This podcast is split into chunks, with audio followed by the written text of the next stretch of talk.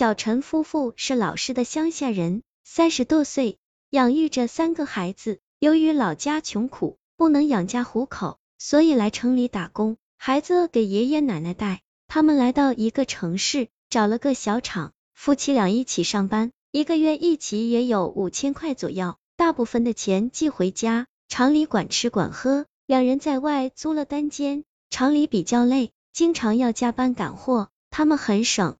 一个月通常五百块都用不了那么多，他们不懂得避孕。当小陈的老婆再次怀孕的时候，小陈无奈了，生吧又养不起，不生吧又觉得对不起这个孩子，一直纠结中，一拖再拖，老婆的肚子已经显形了，上班那么累，他承受不住了，决定去打胎。一同事告诉小陈，附近有个卫生院，打胎只要六百块。小陈夫妇听到后。觉得还蛮便宜，就去了卫生院。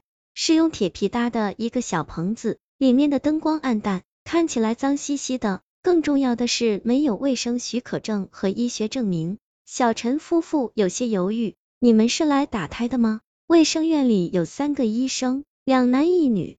其中的女子打量着小陈夫妇，顿时了然，是小陈夫妇不懂什么证。只是觉得这卫生院的环境不舒服，不放心。来到这房间来，男的在外交钱后就等在外面。那个女医生对着小陈老婆说。小陈夫妇俩踌躇不定，站着不动。女医生看出了他们的担心，无所谓的说：“放心，你别看我们这简朴，其实我们为这附近好多妇女都流过产，什么事都没有，照样活泼乱跳。一个小手术。”做完就能走，不用住院，价格又便宜。你们去大医院去，最少得花上一千来块。小陈夫妇听到这番话，不知道是因为价格便宜，还是觉得可以信任，竟然都点了点头。随后，小陈老婆就跟着女医生进去了。小陈在外交钱，手术室很简陋，一张小床摆放在一个小角落，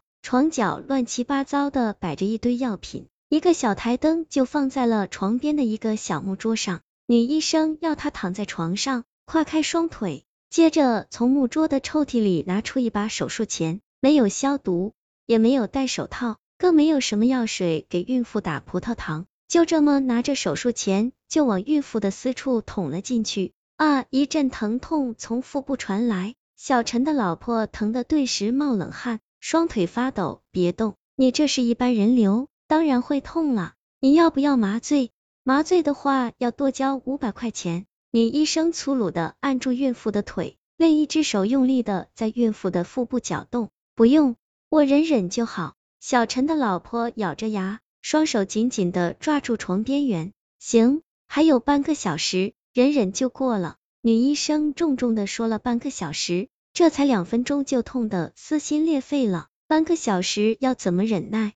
小陈老婆还是想着能忍就忍，而女医生手搅动的力度慢慢的加大了，一阵阵的疼痛比之前来的更猛烈了。医生，我我要打麻醉。小陈老婆说话都不利索了。女医生停下了动作，陈先生，你老婆要打麻醉，麻烦你交一下麻醉的钱。女医生对着外面喊道。好的好的。小陈听见老婆的叫喊声，他心里很担心。所以这个医生无论说什么，他都答应，只求老婆能安全的出来。女医生从床角那药袋里胡乱的翻了一瓶药水，用针抽取了一点，打进了孕妇的血管中。本以为打了麻醉药就不会痛了，医生，好痛啊！不是打了麻醉药吗？小陈老婆牙齿发颤的说：“这这麻醉药还没起效，过几分钟才有药效。”女医生停顿了一下，十分钟过去了，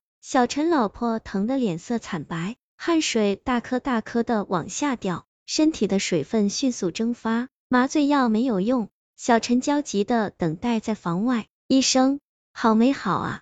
就快了，你再等个几分钟。女医生此时也紧张的不得了，孩子还是没流出来，她放下工具，改为手掏，手伸进孕妇的下体，过了一会。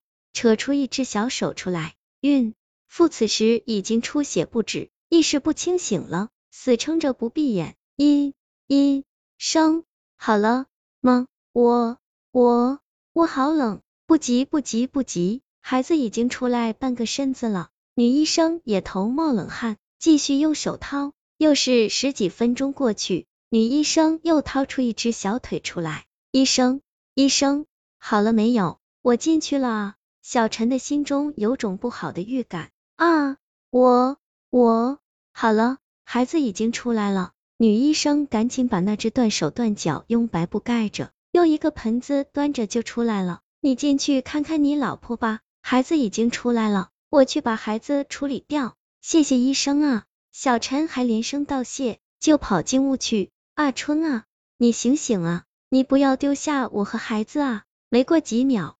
屋里传出了哭声，小陈老婆此时因为失血过多而进入了昏迷，奄奄一息。当小陈抱着老婆出屋的时候，那三个医生跑的影儿都不见了。小陈心灰意冷，抱着媳妇儿痛声大哭，哭声引来了附近的路人。路人见到女人下身全是血，而男人身上也沾了血迹，赶忙掏出手机拨打了幺二零急救。没过几分钟，救护车来了。立马把小陈老婆抬上了车，打上了点滴。